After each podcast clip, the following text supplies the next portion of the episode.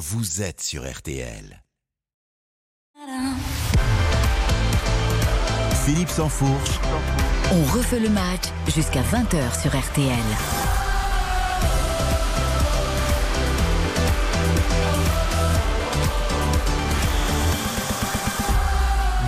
Bonsoir à tous, très heureux de vous retrouver comme chaque samedi. Euh, le sport prend la main sur RTL pour 4 heures de direct avec euh, du rugby. À 20h, 20h, 20h30, on refera la Coupe du Monde. Antoine Dupont de retour dans, dans le groupe France. À 20h30, retour au foot jusqu'à 23h avec Eric Silvestro pour vivre notamment en direct et en intégralité. Monaco, Marseille, très attendu. Très belle affiche de ce samedi soir. Pour l'heure, on lance les débats dans On refait le match jusqu'à 20h. Le terrain, les tribunes, les droits télé, la politique, euh, les mœurs, tout l'univers du foot décrypté chaque samedi par les chroniqueurs dont on refait le match. J'ai le plaisir d'accueillir ce soir un homme de réflexion et de terrain depuis plus de 20 ans ce qui donne lieu à, de très bons documentaires sur la chaîne L'équipe. Sébastien Tarago, bonsoir. Bonsoir, cher Philippe. Le média partenaire. Bonsoir. RTL, le Parisien aujourd'hui en France. Bravo. Brillamment représenté par Dominique Sévrac. C'est gentil, merci. Plus de 20 ans, hein, parce que moi j'ai commencé il y, a, il y a en 97 et je connaissais déjà euh, Sébastien Tarago, donc euh, au moins 27 Tu m'as ans. connu en 98 ou alors tu Ah. étais vraiment précoce. Voilà. Ne les fait pas. ne les fait pas. Enfin, il crée euh, l'électrochoc chaque, chaque après-midi Ah oui de la semaine dans l'équipe de choc qui porte si bien son nom. Euh, Bertrand Latour est avec nous également ce soir. Bonjour messieurs, bonjour tout le monde. C'est la bande l'autre bande affichée. Il n'a pas un physique de radio et, et pourtant il est super bien habillé. Il est très élégant ce soir. C'est gentil. Programme chargé, euh, direction Clermont dans un instant, euh, puisque bah, le Paris Saint-Germain a concédé le match nul. Ça commence à faire beaucoup, trois victoires seulement en sept matchs en Ligue 1. Est-ce qu'il faut s'inquiéter avant le, retour en Ligue des Champions et le match à, Newcastle euh, cette semaine? Nous aurons ensuite deux grands débats et trois débats flash. Alors les deux grands débats, on commencera par les chants de la discorde euh, dimanche dernier durant OM PSG. Les supporters sont-ils homophobes ou juste grossiers? Faut-il plus de sanctions ou plus de prévention? Le deuxième grand débat Direction Marseille, Gattuso qui arrive. Et si ça marche, Gattuso, est-ce que du coup ce sera suffisant pour sortir de la crise euh, dans ce club faussé hein À 19h45, place au débat flash avec la participation de Karen Galli. Trois débats flash. La menace de suicide d'Alexis euh, Beka Beka hier. Le foot pro est-il mentalement trop contraignant? Euh, Les droits télé, j'en parlais. Canal Plus, en se retirant de l'appel d'offres, a-t-elle carrément tué le, milliard pour, pour la Ligue? Et puis Samuel Umtiti, victime d'une commotion cérébrale. Le protocole de la 3F est-il insuffisant ou est-ce le club de Lille qui a manqué à ses devoirs Euh, On essaiera de, de trancher dans ces débats flash. On est ensemble jusqu'à 20h et on fait le match. C'est parti. RTL. On refait le match. Alors tout de suite direction euh, Clermont puisque ça vient de se terminer. Guillaume Friction, bonsoir. Bonsoir messieurs, bonsoir à tous. Vous êtes resté avec nous quelques instants. On vous garde juste euh, deux minutes avant d'aller évidemment filer euh, aux réactions en zone mixte et en conférence de presse. Euh, le sentiment de, de- de- du commentateur sur place, du journaliste, un match un petit peu échevelé. On a l'impression que les deux équipes auraient pu l'emporter. hein. Oui, exactement, les deux équipes auraient pu l'emporter. Alors, certes, la domination, le nombre de tirs au but, le nombre de, la, la domination était clairement parisienne. Mais en revanche, je peux vous dire qu'il y a un élément, c'est que la suffisance n'amène jamais à de belles choses, généralement. Et c'est ce qui a dégagé de la latitude des Parisiens dans la façon de jouer. Certes, ils étaient euh, beaucoup plus rapides, beaucoup plus euh, euh, véloces que les, que les Clermontois. Mais par contre, dans la, dans, les- dans le- dans l'intention de jeu, dans les passes qui ont été tentées, on avait le sentiment que c'était presque un match de Coupe de France. Vous aviez euh, Ils ont une regardé de haut, beaucoup cette équipe de Clermont. Ah, sur le terrain, en tout cas, c'est ce qui s'est ressenti. Et vous aviez de l'autre côté un- une équipe clermontoise qui était arc-boutée, qui était extrêmement solidaire dans l'effort, qui euh, défendait parfois. Alors, ça aurait pu leur coûter, euh, leur coûter cher, mais ils défendaient des fois à deux, voire trois sur l'homme pour montrer vraiment qu'ils étaient présents au, contact. Et on a eu euh, des gestes d'agacement et d'étonnement. Luis Enrique qui plusieurs fois a failli rentrer sur le terrain. Euh, Kylian Mbappé qui a pris un carton jaune pour euh, une simulation, qu'on a vu beaucoup parler, qu'on a vu euh, beaucoup lever les bras. Bref, on a une équipe parisienne qui s'est retrouvée un peu euh, surprise par l'agressivité des Clermontois. Et euh, même si euh, Kylian Mbappé a touché le poteau euh, et qu'on a eu un grand Moridio, ça aussi il faut le dire, le gardien clermontois qui est revenu sur ses standards de l'an passé, qui a sauvé énormément d'occasions sur sa ligne. Mais en tout cas, les, les- les Parisiens, dans l'intention de jeu, ils n'ont absolument pas mis ce qu'il fallait pour s'imposer normalement, entre guillemets, facilement sur le terrain du dernier, ici à Clermont-Ferrand. Eh bien, merci beaucoup euh, Guillaume Frixon, toujours intéressant d'avoir le, ressenti euh, du journaliste qui, était sur place. C'est- pas la première fois que j'entends euh, ce genre de, de commentaires, parce qu'en fait, ça traduit assez bien le ressenti. Des, vous savez, les supporters à Clermont quand le PSG vient, bah, c'est forcément c'est avec avec l'OM, avec c'est l'affiche de l'année.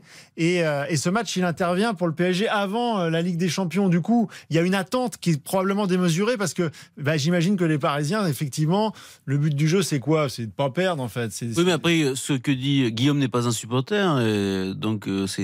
Non, mais son évidemment- ressenti. Oui, c'est évidemment, évidemment euh, intéressant d'entendre ce, ce qu'il ressent, ce qu'il dit euh, par rapport à ce qu'il a vu. Moi, c'est pas du tout le sentiment que j'ai. Mais je pense qu'une équipe qui prend de haut une autre équipe, euh, elle se crée pas euh, 20 occasions. euh, euh, voilà, c'est autre chose. Elle était agacée sans doute. Elle était agacée de pas faire la différence. Elle va chez le 18e, euh, une équipe qui va mal. Elle se dit on doit plier cette histoire. Elle y arrive pas et elle s'agace effectivement. Kylian Mbappé s'est un peu énervé, un, un peu trop parfois comme il le fait dans Mhm. ces matchs-là.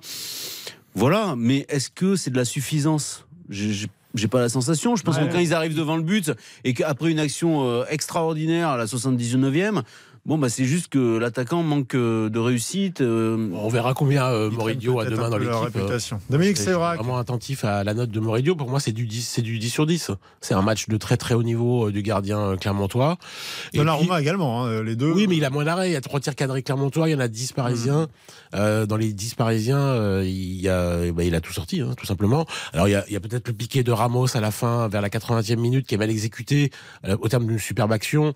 Euh, voilà, là, c'est la faute de, de, de Ramos, euh, même si euh, Dio, euh, un petit peu par terre, là, avec son gainage, réussit à la, à la ressortir. Mais moi, j'ai pas trouvé comme euh, Sébastien qu'il y avait de la suffisance. Euh, j'ai trouvé qu'il y avait les, les mots de, de ce Paris Saint-Germain depuis le début de saison. J'oublie un peu Lorient et Toulouse les deux premiers matchs parce que le mercato n'était pas terminé. Mbappé, euh, le premier match ne jouait pas, le deuxième il était, Mm. il est rentré en cours de jeu. C'est ça, c'est c'est c'est ça, c'est ça, son premier match de la saison. C'était à Toulouse. Il rentre à la 66e. Donc j'oublie les deux premières journées, mais sur le reste, c'est quand même un, il y a, y a euh, Mbappé meilleur buteur et ensuite c'est Hakimi. C'est-à-dire que c'est ni euh, Ousmane Dembélé, c'est ni euh, Ramos, c'est ni euh, Ronald Colomani. le, le jour où. Kylian Mbappé est pas, est pas en, en veine, du coup, un- ça, ça, a- ça ils ont un gros problème de buteur et Hakimi va pas faire des matchs euh, exceptionnels à, à toutes les sorties. Donc voilà, c'est l'histoire d'un d'un processus qui se met en place. Je les trouve très bouillons, très brouillons devant. Euh, je pense aussi que ce 3-3-4 euh, sera pas forcément euh, celui de la Ligue des Champions. Je pense que Alors, vous Ouais. aussi, vous voyez un 3-3-4, mais c'est- Bah. c'est un 4-4-2, hein bah, ça dépend. Ça dépend Oh. des, quand vous avez le ballon, quand vous n'avez pas le est quand même ballon. très, très Hakimi est souvent quand même milieu relayeur. très milieu quand même. Il est pas tellement en Bah, défense. Parce qu'il a des consignes de... offensives. Bah, comme vous voulez. bon, En tout cas, on sur va le pas 4-4-2, rentrer dans la- Ouais. En tout cas, c'est pas ça, c'est pas ce système-là qu'on verra à Newcastle. Je pense que Barcola euh, sortira euh, du truc. Là, c'était Marseille, c'était euh, Clermont. Il- il- ouais, Luis Enrique se l'est permis. Je pense qu'il va revenir à, à quelque chose de plus classique. Et puis dernière chose, on s'aperçoit qu'au contre Nice, Paris perd. À Clermont, ils font match nul. Et les deux fois, Ougarté ne démarre pas le match. Alors, il y a aussi une forme de dépendance à Ougarté. Je les ai trouvés assez mous à l'impact au milieu Ouais. de terrain. Je les ai trouvés un peu scindés en deux. Alors, Fabien Ruiz, c'est le Parisien qui a le plus couru. Donc on peut pas lui reprocher grand chose, mais il est là comme un train de pommes, il casse aucune ligne, sa vision du jeu elle est pas terrible. Fabien Ruiz pour moi c'est une immense déception depuis qu'il est là quoi. Ah oui, c'est clair qu'il a pas fait spécialement un match dont on se souvienne et quand euh, il a l'occasion de, de se mettre en valeur, il la saisit pas C'est forcément. Carlos Soler en moins pire. Bertrand Latour, euh, Bonsoir. ce constat, vous le partagez. Est-ce que c'est pas euh, déjà un aveu de- d'échec euh, du dernier mercato de se dire que le PSG est dépendant d'Ougarté Parce que c'est un fait. Quand il est là, euh, Lens, il est là, Lyon, il est là, euh, Il est là, Marseille, il est là. À chaque fois, le PSG livre une belle prestation. Dès qu'il est pas là, c'est de la bouillie. C'est vrai que su- il n'y a pas suffisamment de matchs, je trouve, pour être définitif sur euh, ce jugement-là, mais il- force est de constater que quand il y a une équipe un peu avec et, et sans lui, et donc c'est aussi la preuve que ce mercato-là a été très bien réussi, qu'ils ont fait une très bonne pioche en le prenant, lui il est amené à Oui, être déjà. titulaire et à jouer les Il y rencontres avait beaucoup de sceptiques. Hein. Exactement, donc ça c'est plutôt une bonne chose, mais c'est vrai que, que le PSG ait autant de mal à se réinventer euh, sans lui, c'est problématique, même si euh, dans un monde normal, ils doivent quand même gagner cette, cette partie. Ce qui me semble être euh, plus saisissant, euh, d'autant que les joueurs que je vais citer, nous ne les découvrons pas euh, cet été, depuis cet été. C'est des joueurs comme Colomani, des joueurs comme Dembélé et ou euh, Gonzalo Ramos. C'est que, hormis Mbappé, il leur faut tous 40 occasions pour éventuellement en mettre une. Et quand Mbappé est pas dans un jour de grâce, bon bah vous- Ramos, ça dépend. Personne- Quand même, La dernière fois, c'était pas mal en, Mais- en efficacité. contre Marseille, oui. Ça hein. Mais, mais il y a eu, ça a été une seule fois. Non, je suis d'accord, je suis depuis qu'il d'accord. arrive, C'est juste pour dire que embêtant, quoi. Il, il a eu de l'efficacité lors du dernier match. Alors, c'est Ouais, toujours- juste quand, un, cl- quand un entraîneur arrive, c'est toujours le plus dur à mettre en place, hein, un système offensif. hein. Euh, bien défendre, ça, euh, vous Ah, mais il se procure les occasions euh, d'hommes. C'est là où je suis pas Oui, tout à fait mais d'accord. on connaît. Non, mais- la- La, la finition, c'est toujours le plus difficile pour un quand un sélectionneur arrive, quand un, un nouveau entraîneur arrive quelque part. Mais C'est là, où- c'est là où il a le moins de boulot, hein, Dominique. Bah, c'est là où il a Ah le plus non. de talent. Mais alors, trouver les Mais le problème, c'est que, en, en fait, mais moi, je suis pas inquiet. Je suis pas inquiet, mais si vous voulez, c'est la conséquence. Tout ceci est la conséquence de, pardonnez-moi l'expression, la purge effectuée cette année, cet été. Vous vous êtes débarrassé de certains joueurs de talent, ils sont plus là, forcément, ça a des conséquences. Alors, vous avez une équipe plus collective, qui ira peut-être plus loin, qui donnera peut-être plus de satisfaction euh, aux supporters, mais qui a moins de talent. C'est- c'est- vous me parlez de Colomboigny. Colomboigny, il a moins de talent que Neymar. Ah oui, évidemment. Euh, mais Enfin, si ils en ont tout- suffisamment quand même pour Bah, convertir des mais occasions Colomboigny, euh, c'est au bout de qui. Vous vous êtes. Je- J'étais parti sur une mauvaise expression. Vous vous êtes emballé. Vous êtes vous êtes emballé sur Colomboigny parce qu'il a non C'est- parce c'est qu'il a fait une vrai. bonne entrée en Coupe du Monde. Ce n'est pas quelqu'un qui connaît la Ligue des Champions. Ce n'est pas quelqu'un qui a marqué des buts en équipe de France, à part lors de cette bonne entrée, puisqu'il rate à peu près tout ce qu'il tente en équipe de Ah, France. Non, mais que ce soit à Nantes ou à Francfort, en championnat, il a marqué des buts quand même. Mais Nantes et Francfort. Non, mais d'accord, mais. C'est là- Nantes et Francfort. A D'où la question, Mais c'est. Nantes et Francfort. D'où la question, Voilà, c'est que tout. tu crois pas qu'il serait meilleur sur un côté Mais il serait, il serait Je pense que doute, ses qualités intrinsèques, c'est un ailier de débordement, c'est un mec de la percussion, c'est un, c'est le quatrième but contre Marseille, sa course à la 90 plus 5, elle est incroyable alors qu'il part de son camp pour le but de Ramos, le quatrième but euh, contre Marseille. C'est, il a, il est, il va aussi vite que Kylian Mbappé euh, avec et sans le ballon. Moi, je pense que c'est un joueur euh, Et après, de pour couloir. finir, Ousmane Dembélé n'est pas finir, un alors, hein. buteur. Ce n'est pas un La buteur. musique, en revanche, il faut pas être dur avec lui parce qu'aujourd'hui, normalement, c'est deux passes décisives faciles. Euh, mais ce n'est pas un buteur. Donc voilà, c'est tout. Bon. On s'inquiète pas pour autant, euh, c'est en rodage, mais l'important c'est les gros matchs. Et les gros matchs, ce sera Newcastle mercredi. Et on jugera sur pièce. La pause, on se retrouve dans un instant et on va revenir sur la polémique de la semaine qui date de dimanche dernier. Les fameux chants au Parc des Princes. Qui sanctionner Faut-il sanctionner plus fort, plus lourdement ou au contraire faut-il appuyer sur la prévention? À tout de suite. RTL, On refait le match avec Philippe Sansfourche. 19h, 20h, on refait le match sur RTL. présenté par Philippe Sansfourche.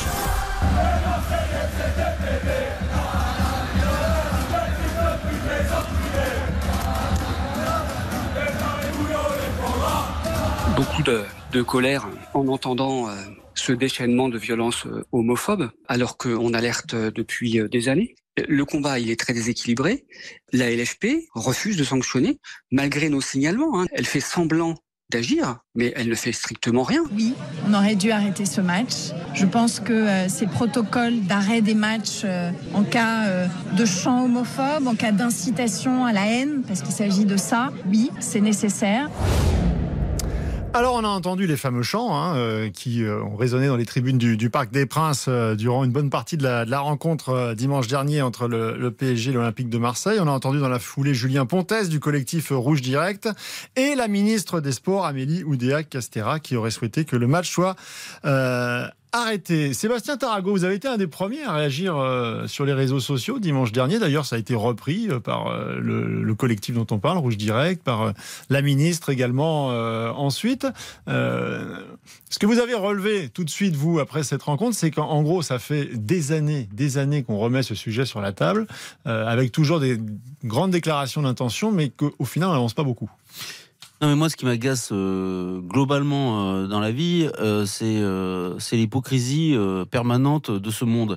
Et, je le constate sur de nombreux sujets.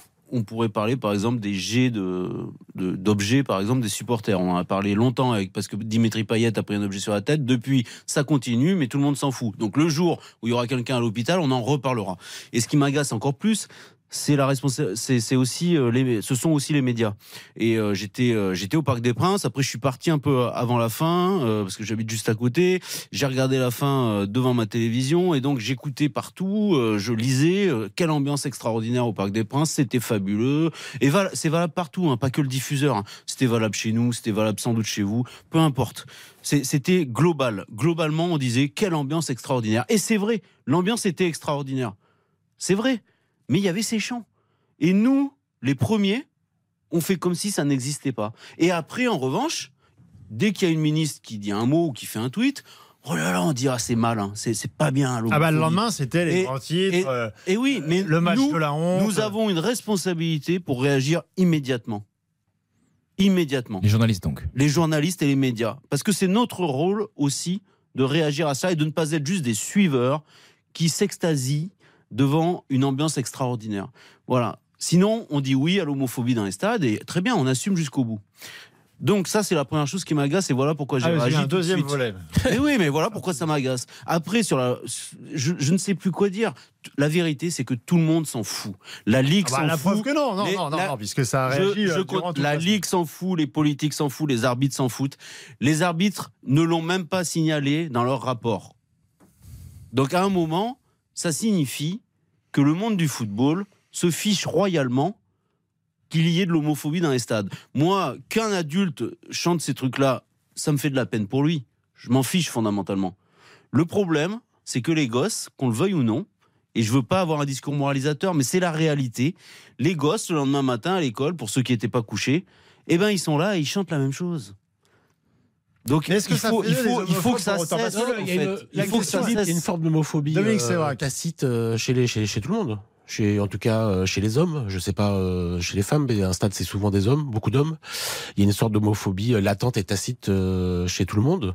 euh, qui fait que Je crois pas. Non, mais là, vous me dites que les Parce que 15 ou quand même 20 000 là, personnes, parce que il y a 20 000 Ouais, mais personnes qui ont chanté ça. Ils sont homophobes Non, mais pourquoi les, les- pourquoi les, les, le- les arbitres ne, ne le consignent pas dans leur arbitre? Parce que pour eux, c'est ils, ils finissent par s'habituer. C'est ce que j'appelle l'homophobie tacite, euh, latente. Ils sont homophobes, un peu comme Monsieur Jourdain faisait de la prose sans le savoir. Ils sont un peu homophobes sans le savoir. Et donc voilà, ils, ils disent ah bah oui, on chante euh, les PD, et puis pour eux c'est normal. Bah non, c'est Hmm. pas normal. Mais Donc c'est écoutez, je vais vous faire écouter. C'est une acceptation collective, une unification collective. Donc, un, euh, Philippe, un huis clos total pour le parc, parce que moi, j'ai pas le temps d'aller chercher qui a chanté quoi. Donc, huis clos pour tout le monde. Bah toi, t'as pas le temps, mais j'espère que j'espère qu'en France, on a le temps avec les moyens technologiques qui sont les nôtres d'identifier un petit peu. Je sais pas. Voilà, de- ça fait du monde, mais. Non mais déjà, attendez, j'aimerais qu'on se pose un instant parce que figurez-vous que, évidemment, on en a parlé toute la semaine. Dès le lendemain, euh, dans euh, les auditeurs ont la parole sur RTL tous les midis, les auditeurs appellent et on se penche sur l'actualité du jour. Et avec Eric Brunet, nous étions euh, ici même en, en studio et je vous propose d'écouter. Ça vaut l'avis de l'auditeur, mais je vous propose de l'écouter cet auditeur qui appelle. Est-ce que vous avez entonné ces chants Bien et sûr. ces cris? Ah oui? Oui, tout à fait. Et je suis marié avec un homme. Tous les deux, tous les deux, on a chanté ça, et euh, d'autres personnes aussi, Euh, même des personnes connues, je vous dirai pas les noms, il n'y a aucun souci. C'est pas homophobe, pas du tout. Ça, c'est vous, les journalistes, euh, la ministre des Sports, qui voilà, qui pense ça. Donc voilà. Alors, en fait, euh, Il, s'agit il s'agit pas de dire qu'il a raison ou qu'il ou- Non, ou mais c'est qu'il a tort. non mais pardon, c'est con- dire- non, c'est consternant faux, parce ce que qu'il ce dit. monsieur, c'est faux ce qu'il dit. ce pas monsieur, C'est pas moi qui définis l'homophobie en fait. Là. PD, c'est c'est homophobe en fait. C'est pas, c'est la loi. C'est-à-dire que c'est, c'est comme ça. C'est pas les journalistes ou la ministre ou je sais pas qui. Après, la ministre, on va en parler si vous voulez, parce qu'elle, elle, elle fait n'importe quoi. Mais, mais c'est pas. Il y a une définition claire de l'homophobie si vous voulez. Mais ce Mais monsieur la- croit la- ce qu'il dit. L'homophobie, la définition claire, c'est la manifestation de haine à l'égard d'une personne ou d'un groupe de personnes en raison de leur orientation sexuelle, Non, réelle en fait- ou supposée. C'est de stigmatiser les Marseillais en prenant une insulte qui est. Quand tu dis à l'autre, t'es un homosexuel pour le dégrader, c'est-à-dire que tu penses qu'être homosexuel, c'est dégradant. Or, être homosexuel, c'est pas dégradant. C'est juste une sexualité. Quand vous l'expliquez comme problème. ça, c'est très clair. Et d'ailleurs, euh, je salue euh, Eh oui, mais Christophe important, Beaugrand, quand même. qui a, qui a- avec qui on a pu échanger sur les réseaux et qui a fait un, un post sur Instagram justement pour expliquer avec beaucoup d'humour et beaucoup de, de tolérance euh, cette façon de faire. Et à mon avis, je pense que c'est la meilleure façon Ce qui est sûr, de faire passer les, messages. être Mais homosexuel, ce prouve- c'est pas un problème. Philippe, ça peut pas ce être une insulte. Ce que prouve ce monsieur, c'est qu'on peut être homosexuel et complètement con. Et Non mais c'est bien, vous pouvez insulter les gens, mais il y a, Mais il y a non, mais aussi. faut arrêter en fait. il y a Mais non, aussi mais ce beaucoup de monsieur, gens. si ce monsieur et on, on laisse la parole à des gens qui, qui nous expliquent que, que, que, que c'était pas homophobe. Mais si, c'est homophobe. Mais est-ce que c'est pas juste un glissement en fait. C'est co- C'est comme s'il disait euh, les, les, noirs, les noirs sentent mauvais. C'est Mais exactement mais non, pareil. mais enfin, bien mais sûr non, que mais vous si. mélangez tout. Mais ce monsieur, je ne mélange rien du tout. Ce que dit ce monsieur est consternant. Mais c'est- votre avis. Non, c'est pas mon avis. c'est la loi. C'est la loi Mais française. non, mais la, la loi, c'est de. collective de l'homophobie. C'est la haine de l'autre. Là, est-ce que vous entendez de la haine dans les gens qui chantent par là, dire là C'est juste, ça peut être de la Je- bêtise, je vous dis, ça Philippe, peut être de la, ça peut ne être, peut ça peut être beauf, ça peut être tout ce que vous voulez, mais il n'y a pas de manifestation de Philippe, haine. C'est on un peut pas- délit. on peut pas dire à quelqu'un pour le, pour le diminuer qu'il est homosexuel, puisque être homosexuel, c'est pas une diminution, Mais- c'est juste un choix, une Bon, orientation. on va pas faire deux heures là-dessus. Euh, on est d'accord euh, que si, on devrait- il on s'agit pas il s'agit pas d'encourager à ça. Mais ce que je veux dire, c'est que si vous êtes dans euh, la prévention, dans l'explication, et que pe- petit à petit, vous allez faire en sorte que ces chants-là vont être remplacés par d'autres dans les stades. Alors- Mais si en revanche vous traitez les 20 000 personnes qui ont chanté d'homophobes, que vous, que vous mettez des interdictions de stade, que vous mettez Mais des sanctions, mais là en fait vous, vous créez Philippe. quelque part euh, un sentiment d'injustice et la provocation qui va continuer derrière. l'homophobie en fait. Tout ce qui a été fait jusqu'à présent n'a pas marché. Moi, un jour, je, je reprends toujours cet exemple. J'avais 8 ans ou 10 ans. J'ai j'ai chanté dans un stade un truc, je savais même pas ce que ça veut dire. Mais ce que ça voulait dire. Mais au final, en fait, il y avait une forme de racisme derrière. Mais j'ai pris une secouée par mon père. Et derrière, c'était terminé, en fait. Donc, c'est tout. Oui, la sanction, oui. Parce que quand vous dites quelque chose d'homophobe ou quelque chose de raciste, vous êtes passible de, de, de passer devant la justice. C'est tout. Point. Et après, sur la prévention, Et beaucoup et, et on Mais- oublie que on, nous- là ça fait marrer tout le monde, mais on oublie qu'il y a beaucoup de gens qui souffrent. Mais bien Enfin, entendu qu'il y a des gens qui souffrent et que, et que, ça. que l'homophobie, il faut évidemment et que dans être les cours d'école et que dans les cours d'école, il y a des gosses Mais là, qui, vous sont, qui ont déjà qui ont déjà une sexualité que qui, qui tend vers euh, l'homosexualité. Euh, mais qui se cherchent et qui souffrent de cela. Mais il faut arrêter, il faut être radical, euh, Philippe. C'est grave. Moi, je suis choqué pour la première voilà. fois parce que vous dites radicalité, radicalité, Mais- toujours. Et bien entendu, il faut être radical parce il que ne il y a des s'agit pas gosses, de dire il y a des qu'il gosses. faut chanter cela. Bien sûr que non. Non, il ne faut Simplement, pas essayez de ça. comprendre. À partir du moment où il se passe des choses, essayez de comprendre. Je pour, mieux expliquer et pour mieux faire évoluer les choses. plutôt que d'être dans les une posture on est permanente. dans comprends une pas les société homophobes. homophobe. On est dans un monde homophobe. Euh, Il y a plein de gens, euh, vous les partout dans vos entreprises, à la machine à café. euh, ils, ils font des blagues sur euh, les gens efféminés. Ils, font- ils vont traiter de PD quelqu'un en pensant que c'est une insulte parce que pour eux, être un PD c'est pas bien. Il y a plein de sociétés où il être, il faut être viril, il faut être un mec, il faut en imposer, il faut mettre ses trucs sur les tables, là, comme on dit. C'est cette société-là en fait euh, qui est, qui est complètement machiste, patriarcale. Euh, euh, c'est ça le monde dans lequel on vit, quoi. Votre constat, on peut le partager simplement, c'est la manière dont on s'y prend pour faire évoluer les choses. Et ben, on s'en est-ce prend que- déjà en empêchant que les le enfants. match Philippe, On va entendent faire une pause choses-là. parce qu'on a encore besoin de faire une pause. Euh, on revient ensuite et on termine ce débat. J'aimerais entendre Bertrand Latour qui est également extrêmement. euh, Bah, vous êtes trois par le Discret même temps, donc je vous écoute. Vous allez avoir la parole au retour de, de la publicité. À tout de suite. Philippe Sansfourche, On refait le match sur RTL. 19h, 20h, on refait le match sur RTL. présenté par Philippe Sansfourche. Avec en studio d'On refait le match ce soir Sébastien Tarago, Dominique Sévrac, euh, Bertrand Latour, alors que Karine Galli qui va nous rejoindre Ah pour les débats flash euh, a déjà fait son glace entrée avec avec sa, glace dans, dans les studios. On a le droit. Ah oui Pour Lunettes, terminer, lunettes de soleil, glace, faut le ça, dire tu aux auditeurs. Non, mais Sébastien, quand on est très moche, on met des lunettes de soleil, on est tout de suite très beau. Ah oui, c'est ta réputation, ça d'être. Ah, ça, ça s'appelle chercher donc, le euh, compliment. Mets des lunettes de habile. soleil et tout de suite tu te sens mieux. C'est assez habile. Là, on revient Bonsoir, Karine. plus légères. Bonsoir à tous. Légèreté, je vous en J'avais promis quand même à, Bertrand Latour de, Non, mais c'est pas nécessaire. de lui donner la, la Il aime parole. pas, il aime pas ces sujets-là. Pour, euh, mais non, mais ça t'intéresse pas Ber- Ber- Non. Bertrand, euh, Tu préfères dire- tu Mais non, préfères parce que ça change jamais. Donc au final, on discute là, et puis bon, on fera le même débat dans six mois, mais voilà, c'est tout. bah donc la question c'est comment est-ce qu'on travaille avec efficacité pour euh, changer les comportements Bah, on fait ce qu'on n'a jamais fait avant, et comme le dit Sébastien, on sanctionne. Voilà, qu'est-ce que je vous dise. Parce que c'est comme pareil pour. euh, Alors on sanctionne qui le- par exemple Parce que là, Bah, c'est- bah, ceux qui chantent et qui rient, qu'est-ce que je vous dise là par exemple il y a une commission de discipline qui, Mhm. va, qui va intervenir euh, cette semaine. Donc on sanctionne Et, les joueurs. euh, et donc il va y avoir donc les joueurs, il y a quatre joueurs qui Mhm. sont. Alors c'est un peu particulier Alors, parce que c'est par rapport à des c'est par rapport à des chants. Mais enfin ils ont changé. En fait ils ont ils ont chanté quoi? Euh, euh, Marseillais, nique ta mère. Voilà. Et donc vous pensez c'est autre chose. Ça, c'est sexiste. Bah, alors pas- ça, ça, il n'y a aucun problème, on pas peut le faire, c'est très bien. euh, non, juste non, parce qu'il n'y bah a pas non. le mot PD. Mais non, Bah non, mais bah alors ça, non, non. ça, il faut Sanctionne sanctionner, mais ce n'est pas passible. euh, ce ce n'est pas un délit dans la loi française, c'est déjà très différent. Donc, il faut sanctionner, mais là, c'est à la Ligue de sanctionner. euh, D'accord, donc ils vont payer pour les gens qui ont chanté dans les tribunes. Non, Mais mais non, vous n'allez pas quand même comparer. euh, et c'est vraiment pas bien ce qu'ont fait les joueurs en question. Mm. Mais il ne faut pas le comparer avec des propos homophobes ou racistes. C'est deux choses différentes. Bon, je vois que vous restez sur vos positions. Mais vous, vous n'êtes pas d'accord avec moi là-dessus? Non, je Pour pense vous, que les pareil joueurs, à la fin, en fait, ils ont chanté ce chant, ils auraient pu chanter l'autre. Ça s'est joué euh, comme ça. Ah bah, Oui, ça, en l'occurrence, ils ne l'ont pas fait, donc moi, je ne vais pas les accuser de quelque chose. Vous voyez ce que je veux dire? Je ne vais pas les accuser de Non, non, mais quelque chose qu'ils n'ont pas je fait. Je pense que l'un des joueurs en question, précisément en tête, au moment où ils ont chanté, chanté l'envie ça. de, de- de stigmatiser les, les homosexuels. Je pense que l'un Ça des je pense que l'un des joueurs en question a chanté ça sur le banc à la fin du match. Il était titulaire, il est sorti.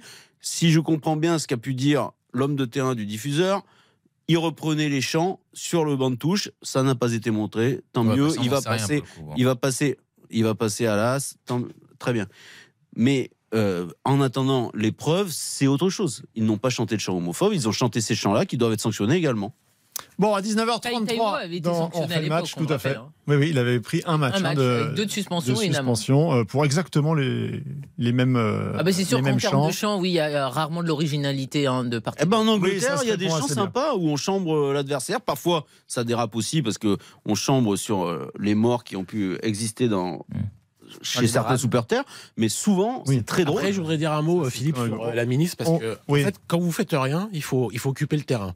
Quand vous êtes incompétent et euh, que vous auriez dû démissionner euh, trois jours après votre entrée en fonction parce que vous êtes euh, l'une des co-responsables du fiasco du Stade de France. Enfin, là où de- c'était un peu injuste quand même, parce que je vais pas te laisser aller au bout de ta phrase, c'est quand même que pour le coup, vu qu'elle a été nommée trois jours avant, c'est pas elle qui a participé à mais elle l'organisation. était pas obligée de Elle- elle a dit- mentir. Elle a dit n'importe quoi parce qu'elle était coincée par euh, Monsieur Darmanin. Le mais je veux dire, juger, ce qu'a fait la ministre des Sports, qui a fait bien des conneries, il n'y a pas de problème pour le dire, à l'aune de ce qui s'est passé au Stade de France, alors que précisément, c'est comme si toi on te nomme demain et il y a, y y un- y a- événement entre temps.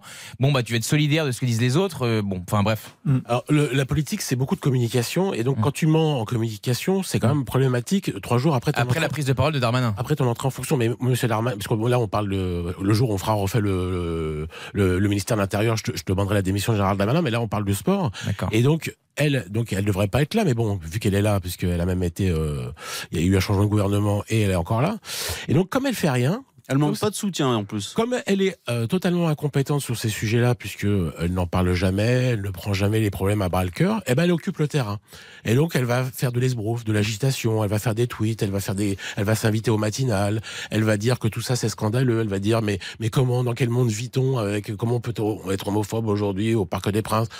Deux semaines avant, euh, 40 000 Lyonnais euh, chantaient des chants sexistes sur euh, Bradley Barcola. Ça, ça l'a pas ému, ça l'a pas intéressé, c'est pas intéressant. Donc elle fait de la com. bah, elle, Évidemment. Elle fait, de, elle fait de la très mauvaise com. Et donc voilà. Donc elle, Ah, Vous êtes d'accord avec elle, mais en revanche, tout le monde s'accorde à dire, hélas, que si elle ne, si elle n'en parle pas elle-même, euh, il n'y a pas de débat médiatique. Et Bertrand, Mais moi là, vous lui ne reprochez d'avoir mis sur la- un truc euh, un- sur la place alors que vous êtes d'accord avec elle. je C'est dis qu'elle sélectionne ses indignations Ah, ça, on est d'accord. et que je dis que je- j'explique aux auditeurs qu'en fait elle ne fait rien et qu'il faut pas que les gens se, se fassent avoir. C'est son incompétence qu'elle essaie de masquer, de combler par le vide d'une communication qui est nulle. C'est ça que j'essaie d'expliquer. Si demain le Bon, gouvernement souhaite vraiment Dernière éradiquer, intervention. si demain le gouvernement souhaite vraiment éradiquer ces problèmes, il le peut. Voilà, c'est tout. En Angleterre, ce n'est pas possible. Voilà, vous êtes puni par la loi de manière très puissante, très forte, et c'est terminé. C'est tout. Oui. Donc si on a envie, si vous voulez et- trouver, mais moi je ne peux pas.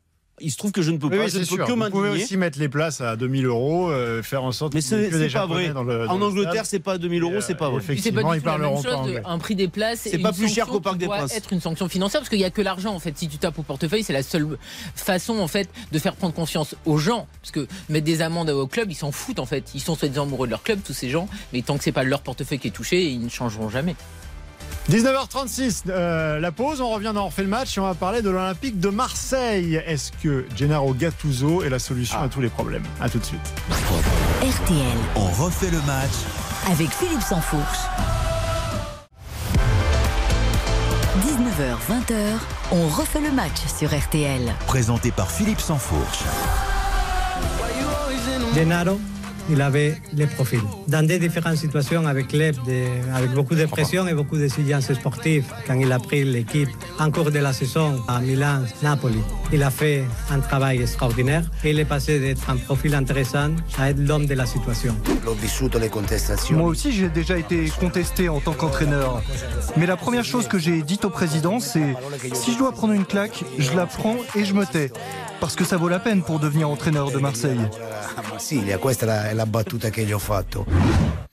Alors, on a entendu Pablo Longoria, euh, le président qui reste, hein, le président de, de l'Olympique de, Et oui, malheureusement pour eux. de Marseille. Il a failli partir. Euh, il a menacé, en tout cas. Et, et donc, Gennaro Gattuso, euh, le choix, euh, l'homme providentiel. Manifestement, quand on écoute Pablo Longoria, c'est- l'homme de la situation. Ah, c'était pas le- leur premier c'est le choix, en tout cas, profil Philippe. idéal, le pompier de service. Est-ce qu'il va tout régler, euh, Gennaro Gattuso, Dominique Sévrin Bah, euh, je sais pas, on verra. De toute façon, c'est le terrain. hein. Donc, ça commence déjà par un match très compliqué dès ce soir à Monaco. Donc, euh, je vois pas déjà en trois jours ce qu'il peut faire, à part peut-être leur donner un peu d'énergie. Je, vous disais, ce qui est le plus simple en football quand un entraîneur arrive, c'est de construire un système défensif. Donc, il peut peut-être leur apprendre à un peu mieux défendre qu'au Parc des Princes. Ça sera peut-être très difficile. Euh, au moins, ils ont un entraîneur, alors qu'à Pancho à Bardonado, ils n'en avaient pas. Donc, déjà, ça, c'est une différence. Mais après, il y a une crise à, Marseille. Il y a un désamour des supporters la direction. Je sais pas, il il rien n'est réglé, rien n'est réglé. C'est pas parce que vous nommez Gattuso que Rachid Zerwal va se calmer, qu'il soit, qu'il ait tort ou qu'il ait raison. Moi, je connais pas bien le contexte marseillais. J'observe ça de, de loin. Je vois surtout un président qui est euh, adoré par euh, Bertrand Latour, qui nous a expliqué à moult émissions. Ah, tu vas pas commencer à dire n'importe quoi, quand même. C'était le génie du Non, non, football. je t'ai juste dit qu'il sauveur était juste- dit qu'il était la- plus critiqué. Dit que ton ami Mbappé. C'est tout ce que Ah, j'ai dit. c'est-à-dire qu'il- Longoria, je t'ai pas attendu pour euh, remarquer qu'il y plus avait de 15 problèmes. transferts euh, chaque été, 15 transferts chaque hiver, un changement d'entraîneur euh, chaque saison. Donc, euh, y j'ai jamais été un fan de Longoria. Dans le football français, il y a plus de problèmes qui viennent de Kylian Mbappé que de Pablo Longoria. C'est un, c'est une vision, c'est un prisme du, du football. Non, mais après, on peut faire un débat croisé qui n'a aucun sens et hormis. on va, euh, on va lâcher n'importe Kylian quoi, Mbappé, on va rester sur, C'est Pablo. Longoria. C'est Euh, toi qui me prête des intentions que je n'ai jamais eues. les gens Non, peuvent écouter non, non. l'émission, dit que Longoria est un génie. Non, je t'ai juste dit- d'éviter de remettre en question le traitement journalistique de- des suiveurs marseillais. Simplement, je t'ai Ah, simplement dit ça. Moi, je dis que Pablo Longoria est surprotégé dans la presse euh, nationale, euh, pas forcément marseillaise. Toute la France euh, Bah, ne non. dit pas la vérité sur euh, les pour incompétences. quelle raison? Bah, Je sais pas, parce Euh, moi aussi, il y a une bonne raison quand même. Bah, parce Ah, La bonne raison, ça, c'est que pour dire la vérité, il faut être diffamatoire. Et donc, on n'a pas le droit d'être diffamatoire sans preuve. Donc, c'est complexe. Et c'est aussi parce qu'il leur parle. Voilà. C'est aussi parce qu'il est décro- parce qu'il Et répond. à puis, il est appels. malin. et- Il, est- il- il Ouais, communique. parle pas à tout le monde non plus, mais bon, bref. Bon, moi, factuellement, quand on l'écoute euh, dans sa conférence de, présentation. mais vous savez, ça de va pas durer. Gattuso, il, il- il redit à de nombreuses reprises euh, que le climat, en gros, est, est détestable. Euh, il, il parle de, de menaces. Euh, il, il- il regarde même son nouvel entraîneur en, lui, en, lui- en le prévenant qu'il va travailler sous la contrainte et la menace. Ça veut dire que quelque part, Oh. il- ah bah si, c'est clair. Il dit Ouais, je sais pas. enfin. le climat est détestable, euh, il y a des menaces et euh, et il faut savoir travailler avec. C'est pour ça que M. Gattuso est l'homme de la situation. Donc il est en train de lui expliquer qu'il va travailler dans ce. Non, mais après, si Gattuso, euh, qui a 40 balais, qui a joué à Milan, qui, est dans le foot depuis 25 ans, il sait pas qu'à Marseille c'est particulier, il revient de Naples, je veux dire, il va s'en remettre. Enfin, j'ai l'impression que. enfin, la Longoria découvre un truc qui existe à Marseille depuis euh, 30 ans. Non pas que ce soit bien, mais c'est un état de fait. Donc c'est pareil, on peut s'indigner de certains trucs. Mais enfin bon, à Marseille, avant que ce soit euh, aussi calme qu'à Clermont, il va s'en passer du temps. Donc si tu veux pas euh, courir à des réunions musclées et à ce qu'il y ait des problèmes pour toi, t'en- t'es pas président de l'OM. Tous les présidents, et d'ailleurs il en a profité puisqu'il a pris la succession sûr. Jacques Henriot qui était sous protection policière et lui-même à ce moment-là ça coquinait avec les Alors supporters. pourquoi il l'acceptait jusqu'à mais- maintenant et qu'une réunion où simplement euh, ça se passe mal, euh, du, jour au lendemain, ça, devient moi. le, ça devient Parce qu'il est perdu ou parce qu'ils sentent que les taux se rapprochent Ils sont peut-être. Quel est le point de fracture Pardon Non, mais à un mot, le point de fracture. Le point de fracture, le point C'est de qu'à un moment, le point de fracture il est, est quand même pas très compliqué à comprendre. À Marseille, à Marseille, il y a des gens qui gravitent autour du club, parfois au centre de formation, parfois ici et là, des locaux et qui profitent euh, du système, on va dire. Donc qui s'engraissent un petit peu euh, gentiment. Un jour, quand vous voulez écarter ces gens, mais pas forcément pour des bonnes raisons, mais pour faire profiter du système à vos amis, eh ben vous fâchez les, les locaux. Et donc les locaux, ils tapent à la porte et ils disent écoute, écoute maintenant, c'est fini. C'est fini. Et donc les locaux accusent, là je dis bien que ce sont eux qui, les ac- qui accusent Monsieur Longoria de ne pas faire les choses dans les règles et de ne pas respecter la loi. Dans les règles, en fait. Bah non. Non. Mais en tout cas, ce sont les accusations des uns et des autres. Et en général, ça- et, et do- et donc à Marseille, de manière globale, c'est triste, mais de manière globale, euh, les dirigeants ont toujours laissé un petit peu euh, des gens euh, manger sur la bête pour aussi avoir la paix. Voilà, Philippe, comme le- ça. Le, système est rarement vertu dans le football, mais ça reste à l'intérieur du, du même, d'un même club. Là, c'est des supporters, c'est des gens qui gravitent autour. C'est, ça, ça- c'est comme si euh, les problèmes s'étendaient. Et alors que d'habitude, c'est circonscrit. Tout le monde se gave, tout le monde profite, mais à l'intérieur du même club. On se partage entre le président, le directeur sportif, tout le monde, tout le monde croque un petit peu, l'agent, tout ça. Tout le monde est content, mais ça reste un peu dans la famille, la famille de tel club, la famille de tel club. Là, ça s'est étendu à une sorte de, de- de- un peu la ville, un peu les supporters, un peu plus de monde, quoi. Donc forcément, ça fâche encore plus de monde quand, quand le système se, se grippe. Donc voilà où ça en est. Et donc Gattuso, dans tout ça, bah, euh, en fait, il aura des résultats, il aura la paix, il aura pas de résultats, et tous Voilà. les problèmes Comme continueront. partout ailleurs, donc au Et- final, il et y a pas tous les-. Ça va se calmer, c'est Bah, non, le sens. mais non de parce que les problèmes sont toujours là. La poussière est mise sous le tapis. Euh, je suis désolé, dans trois mois, euh, Gattuso il peut gagner 10 matchs de suite. Dans trois mois, les supporters et euh, Pablo Longoria seront toujours Non. en bisbille. Je pense que si Pablo Longoria continue à vouloir euh, écarter tout le monde du club, mais encore une fois, pour que euh, son réseau profite de tout cela, je pense qu'il il se trompe de combat, il le perdra. Tôt ou tard, il le perdra. Voilà, c'est tout. Mais encore une fois, si, le club. si le président, non, non, mais si le président du club voulait absolument assainir l'Olympique de Marseille, moi je serais euh, derrière lui, Euh, sans, sans sourciller. Mais ce n'est pas le cas. Donc, puisque c'est pour faire bénéficier euh, son réseau euh, de certaines euh, de certaines transactions, En fait, il s'en c'est non. Il s'en fiche complètement de l'OM euh, Longoria. Son système à lui, il le ferait à Bordeaux, à Valence, à Majorque, à, à Honolulu. Il le ferait à autour de n'importe quel club. Là, il est en fonction à, à Marseille, donc il, il fait, il profite de Hmm. d'être dans un des plus grands clubs français pour faire son business. Mais si demain il faut aller le faire ailleurs, il ira le faire ailleurs. Il a aucune volonté d'assainir quoi que ce soit à Marseille. Marseille l'intéresse pas. Marseille, c'est c'est juste un Bah, c'est parce que c'est un président salarié, quoi, comme tous les. oui, non, mais c'est juste, un peu une- plus que les autres, mais juste un endroit où il travaille en ce moment, quoi, Marseille. Mais il n'y a pas d'attachement particulier. Il n'est pas, il est pas plus attaché que ça à la, à la vie de l'OM, à Marseille, à la, à la cité, au stade, à, à- à la vie de vis droit au but. Tout ça, ils s'en foutent complètement. Oui, bon, c'est pas le seul. Dans, dans, dans ces cas-là, il y a beaucoup de clubs où effectivement il y a des gens en manette qui sont pas Ah, spécialement. partout d'ailleurs. après, Sinon, il faudrait des, des- A priori, dans que des 90% amoureux des du clubs club, désormais. Voilà, et ça ne les empêche pas de, de travailler euh, correctement. On refait une pause, on refait le match, 19h46. euh, Karine Galli a fait Ah. son retour en, en studio à pouvoir ouvrir les, les débats flash. La glace le est finie Dernier euh, quart d'heure. la glace est terminée Oui, et j'ai très mal aux dents. On refait le match Avec Philippe Sansfourche. RTL. On refait le match. Les débats flash. C'est parti. Pas très au courant. Les débats flash dans ce dernier quart d'heure d'émission, c'est très simple, c'est une question, la réponse argumentée d'un chroniqueur en 45 secondes chrono. On passe au vote. A-t-il oui ou non convaincu euh, l'assistance Le classement, important après trois émissions, égalité parfaite entre messieurs Tarago, Verdez, Ayello et Sévrac avec un point chacun.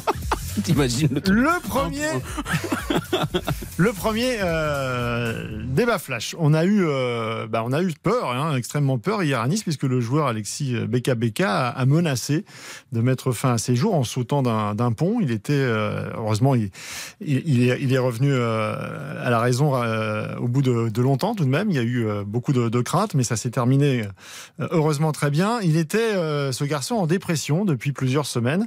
Et la question, elle est très simple, Sébastien Tarago. Est-ce que le football professionnel est mentalement trop contraignant pour qu'on en arrive à des extrémités comme celle-là?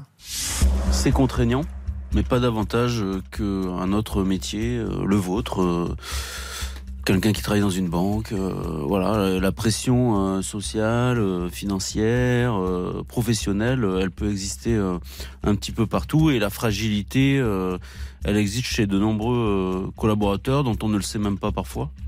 C'est pour ça qu'il faut faire attention, bien sûr. Et voilà, tout simplement. Donc, quelque part, moi, je pense que dans le football professionnel, même s'il y a encore beaucoup de progrès à faire, euh, il y a de plus en plus d'interventions de psychologues.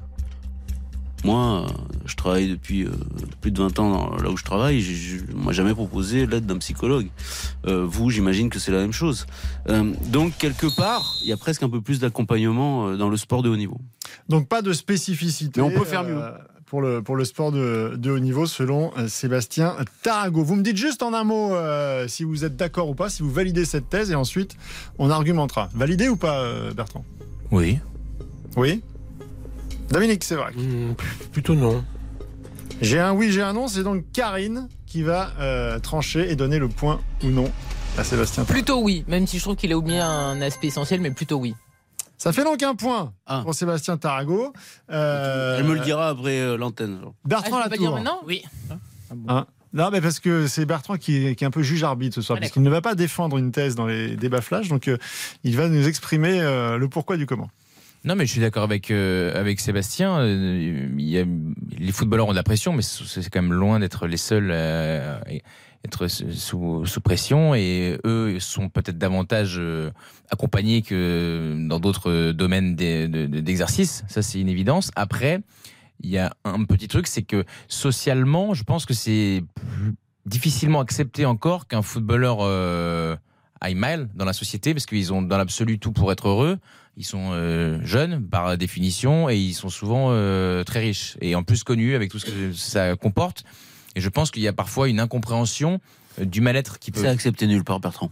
Mais non, mais malheureusement. Hein. mais moi, ça me dérange que. Ah oui, mais il y, a quand même très peu, il y a quand même assez peu de métiers où tu es euh, très jeune, très riche, très connu. Oui, mais si demain, Bertrand, si demain, Bertrand, tu fais une dépression et qu'on le sait, tu verras, tu verras le regard des gens. Tu verras. C'est triste, hein, mais c'est la réalité. Non, mais dans des proportions moindres, un peu pour les mêmes raisons. Je pense que si j'étais, si tu fais un métier où tu, tu es au SMIC et t'es moins sous les. J'entends ce que tu dis, mais malheureusement, malheureusement, on est très en retard, je crois, dans la société. Ce qui me dérange dans votre débat, c'est que on a l'impression que vous parlez des policiers ou des agriculteurs de professions où on se suicide beaucoup et que vous mêliez peut-être ce qui relève de la vie privée de ce garçon que je ne connais pas et que vous mêliez le football. Et je dis pas que le football tout est rose, tout est beau et que c'est pas. Bah, c'est la question de Philippe. Hein. Non, mais parce que parce que manifestement Justement, euh, il, vivait très mal le fait de ne plus euh, jouer aussi. C'est-à-dire que le, football est central. Je ne sais pas encore, on verra. ça, c'est le temps long. C'est grâce aux journaux, et aux, journalistes et, à la presse écrite qu'on saura sur le temps long. Ça va être une enquête, ça va durer six mois. Il y a des gens qui vont aller interroger, sa famille, tout ça, on verra. Peut-être qu'on saura un peu mieux ce qui s'est passé vraiment dans sa tête ce jour-là. Et puis peut-être que malheureusement, c'est pas terminé. Peut-être que la semaine prochaine, il y aura une autre tentative de suicide. C'est souvent comme ça chez les gens qui veulent euh, mettre fin à leur jour. Donc c'est compliqué parce que le football, évidemment que c'est très compliqué. Il y a beaucoup de pression, tout ça. Mais encore une fois, c'est pas les métiers que j'ai cités où il y a une sur euh, un sursuicide, un surtaux de suicide chez les policiers et chez les agriculteurs, parce que là, on est sur, euh, c'est des gens qui sont euh, un dans la misère financière, les agriculteurs, puis l'autre c'est la misère sociale. Vous, vous êtes là pour, vous voyez tout ce qui va. Oui, souffrance au travail, peu de reconnaissance, peu de revenus, tout ce qui va mal dans la vie, quoi, dans la société. Quand vous êtes flic, vous arrêtez toutes les gens, des gens, vous arrêtez des pédophiles, des gens qui tuent, des gens qui frappent, des gens. C'est pas beau à voir, quoi. Donc forcément, ça, ça atteint un peu le, le moral.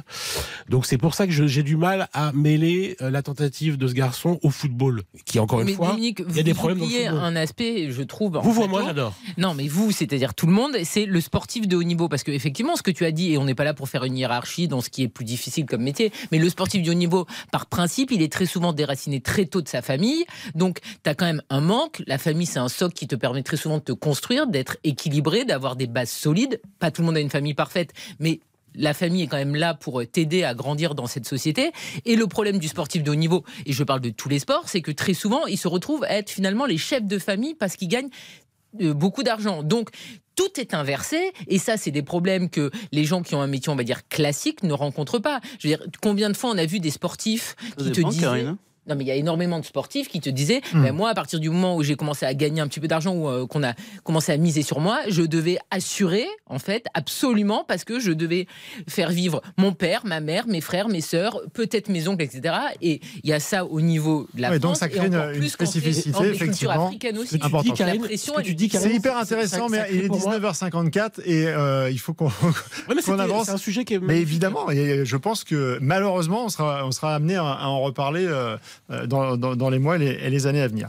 Deuxième débat flash dans, dans le match. le groupe Canal a fait savoir officiellement cette semaine à la Ligue qu'il ne participerait pas à l'appel d'offres pour les droits de la Ligue 1. Canal Plus a-t-il tout simplement tué les rêves de, milliards de la, de la LFP Dominique Sévrac? Pas forcément. le milliard, pas sûr que la Ligue les aurait eu, même si Canal y participait. C'est un effet de communication. le retrait Canal Plus est aussi un effet de communication. C'est pour faire capoter l'appel d'offres et peut-être revenir d'une certaine manière lors d'une négociation de gré à gré, c'est-à-dire de la Ligue avec chaque diffuseur pour voir, vu que le, prix de euh, plafond, le prix, de, pardon, plancher n'aura pas été atteint, alors finalement la Ligue repart en négociant avec chacun des diffuseurs euh, qui veut bien la recevoir. Et peut-être qu'à ce moment-là, Canal Plus reviendra par la fenêtre après être parti par la porte. Donc là, c'est juste parce qu'ils sont de mauvaise humeur depuis quelques années, depuis Mediapro. Ils sont en colère contre la Ligue, même si c'est plus les mêmes dirigeants. C'était Monsieur Quillot et Madame euh, Nathalie Bois de la Tour. Ça a changé, c'est sur la brune, mais il reste Bolloré et Maxime Saada, le groupe Canal Plus reste complètement focalisé sur cette, euh, pour eux, ce, truc. Donc, trop long, trop long, trop long. Donc. Euh... le c'est pas forcément fini pour le, pour le milliard. Qui est d'accord, qui est pas d'accord? Sébastien Tarago. Non, mais le milliard, j'y oui, ai, jamais, jamais cru, mais je suis d'accord avec ce que dit Dominique. Karine Galli. Pas d'accord. Qui va trancher? Bah, C'est Bertrand Latour. J'ai pas compris. Bah, ils vont y arriver ou pas au milliard? Ou est-ce que Canal a tué bah le Non, ils vont pas y arriver, mais pas à cause de Canal. Donc euh, ça Donc c'est pas Canal qui a, qui a fait le jeu. Donc pas d'accord. Donc pas d'accord. Donc deux pas d'accord. Pas de point pour, euh, pour Dominique Sévrac. Karine Galli Sentiment sur la question Je suis absolument pas d'accord parce qu'effectivement, c'est pas Canal Plus le souci, c'est la pauvreté de la Ligue 1 et le manque d'attractivité. C'est-à-dire qu'on a perdu Messi et Neymar. Avec eux, on sait pas si on aurait eu une milliard, mais sans eux, c'est sûr qu'on l'aura pas. C'est pas Kiki, le roi Kiki, qui va nous sauver de tout. En fait. on n'est pas sûr qu'il reste. C'est ce que je disais, c'est Canal Plus, ça changera rien. Au fait, ils n'auront pas le milliard. vous n'avez pas le Donc, vous êtes tous Dominique, ça, ça, ne changera rien à la question. Troisième et dernier débat flash. Euh, Il arrive quand Bertrand Latour Samuel Umtiti, le, le Lillois, ancien champion du monde, victime d'un choc, et KO lors du match euh, entre Lille et Reims. Alors il reste plusieurs minutes euh, au sol avant de rejouer finalement, euh, plus de 10 minutes, c'est-à-dire jusqu'à la mi-temps. Et, là, il est victime d'un malaise. il est transporté à l'hôpital, bilan commotion cérébrale, donc il est clair qu'il aurait jamais fallu qu'il rejoue.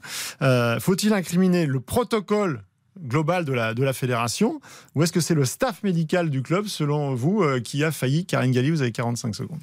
Ben, je pense que c'est plutôt le protocole, parce qu'on en revient toujours à cette histoire de pression. Il y a un joueur qui est au sol, c'est, se c'est un défenseur central, donc c'est quand même un poste qui est très important. Tu dois rapidement prendre une décision. Tu sais que tu es en difficulté parce qu'il te manque un joueur important sur le terrain.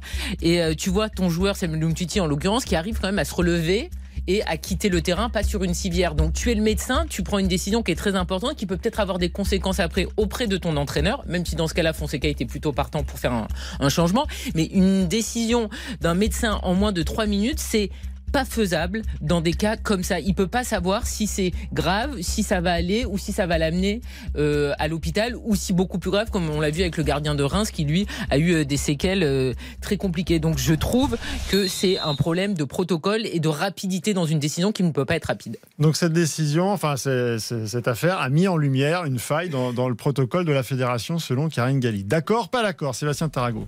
Oui, là-dessus oui, même si le médecin aurait pu faire mieux quand même. Dominique Sévrac, d'accord, pas d'accord Elle m'a convaincu. Bah, ça fera un point déjà pour Karine, quoi qu'il arrive. Bertrand même, même place d'arbitre, je l'ai même plus, quoi. Oui. Parce que place, du coup, ça sert à rien. Il y avait déjà deux, il y avait déjà deux oui. Mais Bertrand, qui s'intéresse au rugby, pourrait s'en inspirer pour proposer des choses à la Ligue. Mais je peux récupérer deux points vu que j'ai fait l'unanimité là. Non, déjà ça fera un point, ce sera déjà pas mal. Il peut y avoir. Ça sera déjà trop. Déjà vous allez décoller. Euh, Eric Silvestro, nous fait le plaisir d'arriver euh, dans l'émission. Eric, euh, lui, il a un point à chaque fois, puisque de toute Non, mais il faut un remplacement. Il, a un point et il a trois heures d'émission qui, Pour le coup, on a, on a fait n'importe quoi. Il faut des remplacements temporaires là-dessus. Oui, non, bien sûr. Non, non, mais tout et on a fait n'importe quoi avec les remplacements. Il, y en a quoi qu'il arrive. on, peut, on, peut, en faire un de plus. bien sûr. Le moindre chaos. il faut, ça existe puisque Varane est sorti. Principe de, de précaution pour sortir. L'émission se termine, messieurs. Eric Silvestro, euh, le Bonsoir à tous. Eh bien, nous allons parler rugby de 20h à 20h30 avec Antoine Dupont qui rejoint les Bleus ce soir. L'Italie, ce sera un huitième de finale. Et puis Monaco-Marseille, la première de Gattuso, quand même. Là, il n'y a pas de protocole. Là, euh, oh, lui, il va y il revient, il joue, il n'y a pas de souci. Pas de souci, Gattuso. C'est pas, pas le même sport. Il va peut-être même rentrer sur le terrain. Merci à tous. On refait le match tous les samedis 19h. On se retrouve euh, même heure, même endroit la semaine prochaine. En attendant, vous avez le podcast hein, tous les jours avec euh, Florian Gazan à la, manette euh, pour faire vivre. On refait le match. À la semaine prochaine. Ciao, ciao. RTL.